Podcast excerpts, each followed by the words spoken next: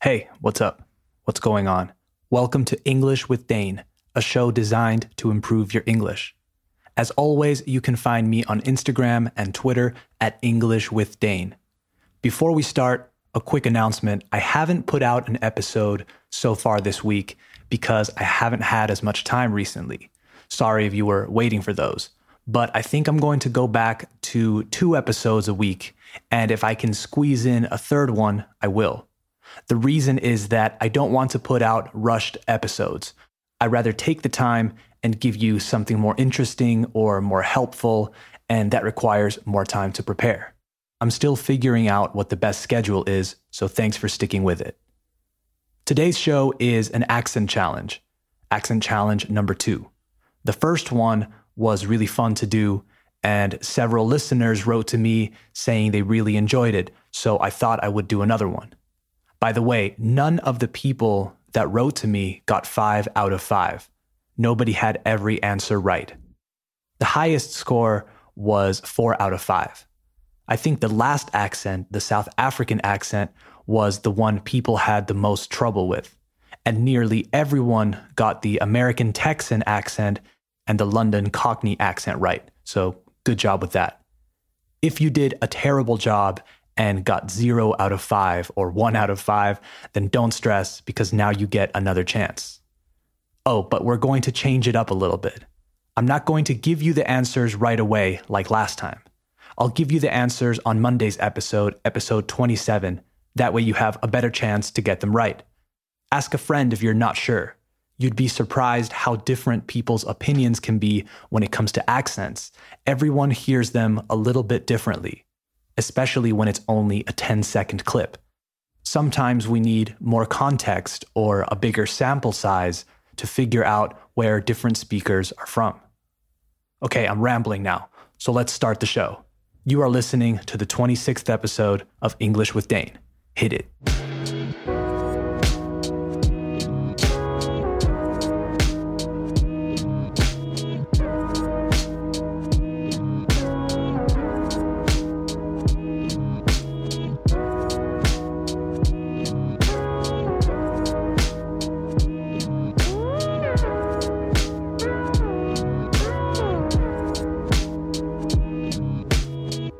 All right, let's get started with accent challenge number two. If you listened to the first one, you know how it works. If you didn't, then listen to the rules.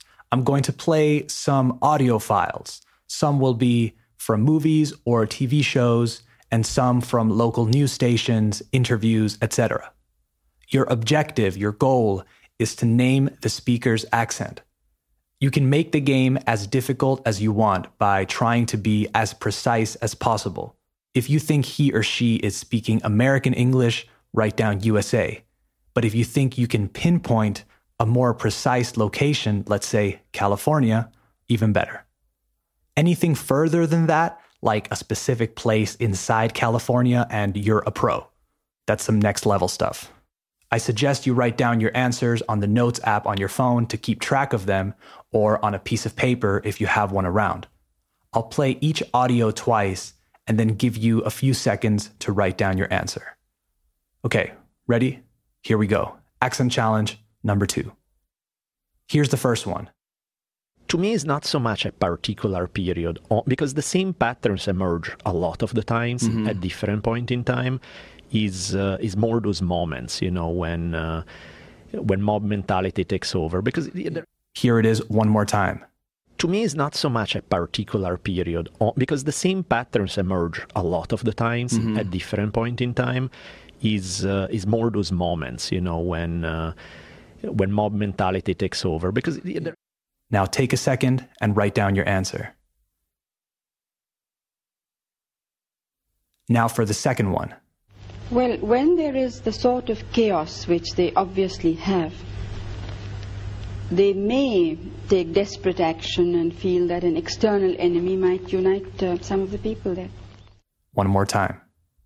Well, when there is the sort of chaos which they obviously have, they may take desperate action and feel that an external enemy might unite uh, some of the people there. Okay, here's number three. But it's like when I had this garden party for my father's birthday, right? I said RSVP because it was a sit down dinner. But people came that like did not RSVP. So I was like totally bugging. I- And again, but it's like when I had this garden party for my father's birthday, right? I said RSVP because it was a sit down dinner. But people came that like did not RSVP. So I was like totally bugging. Here's number four. what bigger platform to, to reach people and remind them about how wonderful the place is and encourage people to come and visit, but do it in a, a creative sort of a way and, and remind people of, I think, the, the sense of humour, you know. The, One more time. what bigger platform to, to reach people and remind them about how wonderful the place is and encourage people to come and visit, but do it in a, a creative sort of a way and, and remind people of, I think, the, the sense of humour, you know. The, Here's number five.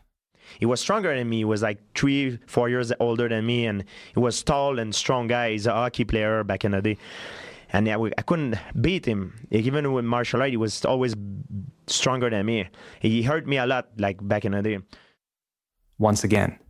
He was stronger than me. He was like three, four years older than me, and he was tall and strong guy. He's a hockey player back in the day, and yeah, we, I couldn't beat him. Even with martial art, he was always stronger than me.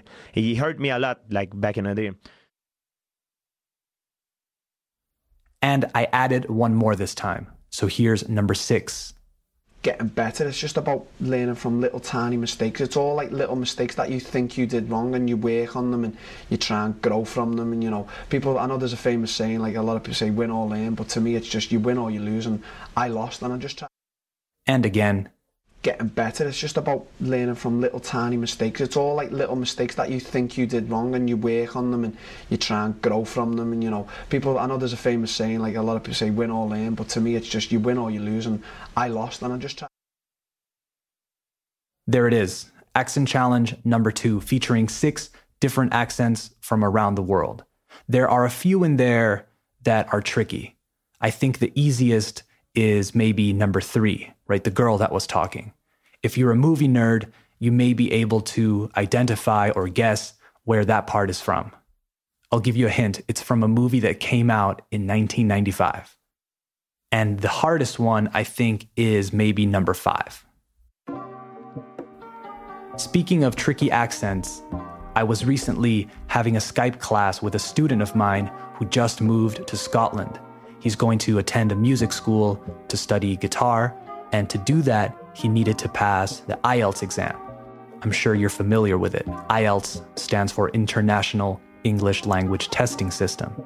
Anyway, we started talking about the Scottish accent, and as some of you know, I was recently in Scotland for a wedding, so we shared our thoughts on it. He told me he was nervous about moving to Scotland because he was afraid he wouldn't understand anyone. So I shared a quick story about my recent trip. So we were in Scotland in St. Andrews, and we were at the hotel getting ready for the wedding. And as we were finishing up, my friend Isa announced that the taxi was here.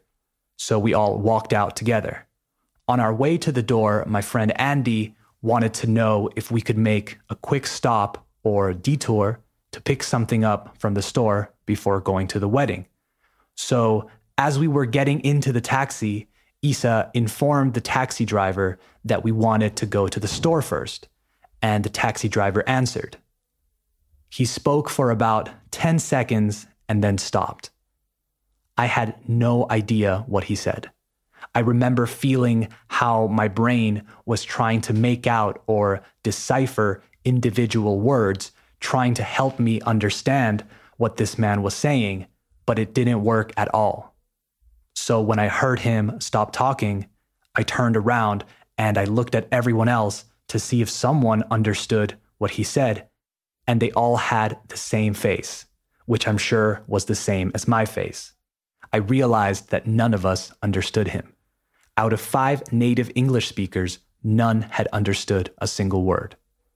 So we had to politely say that we didn't understand anything he said, which was awkward, but he laughed and repeated it way slower.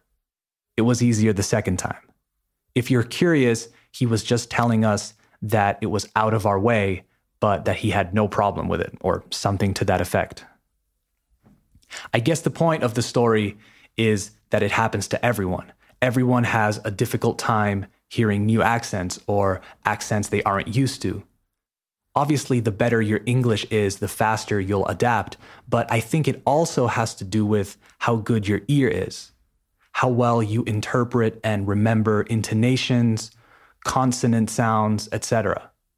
Luckily, my friend has a great ear and great attention to detail, and he spent his whole life listening to music and playing, watching TV shows from around the world, etc. So I don't think he'll have a difficult time, but it is a process and it takes time. The only remedy is exposure and really trying to listen, right? Train your ears to find those small differences. How are they pronouncing their T's and R's? Are they using short vowel sounds and syllables, or are they elongating their vowels and syllables? I think this challenge can really help with that. I think after we do a few more, you'll surprise yourself and you'll start to see some similarities between different accents. Some of my students have said to me, No, I'm just really bad with accents. And I don't think that's the case. Because if it's in their own language, in their native language, they spot the differences right away. And they can even do imitations. I think it's just the anxiety of not understanding that makes us feel like we're bad with accents. So give it a shot. Make it your mission to get six out of six right for this accent challenge and let me know what you think. Write to me at English with Dane on Twitter or Instagram if you have any feedback and if you have any submissions too. If there's an audio file you want me to include in our next challenge, you know where to find me. Okay, that's the show for today. Stay tuned for episode 27, which will come out on Monday. I'm going to give the answers for this accent challenge and we'll discuss a few other things. Don't forget to subscribe to the show on Apple Podcasts, Spotify, Google Podcasts, etc. And remember, the best way to support English with Dane is to share it with friends and family. All right, talk soon. Bye bye.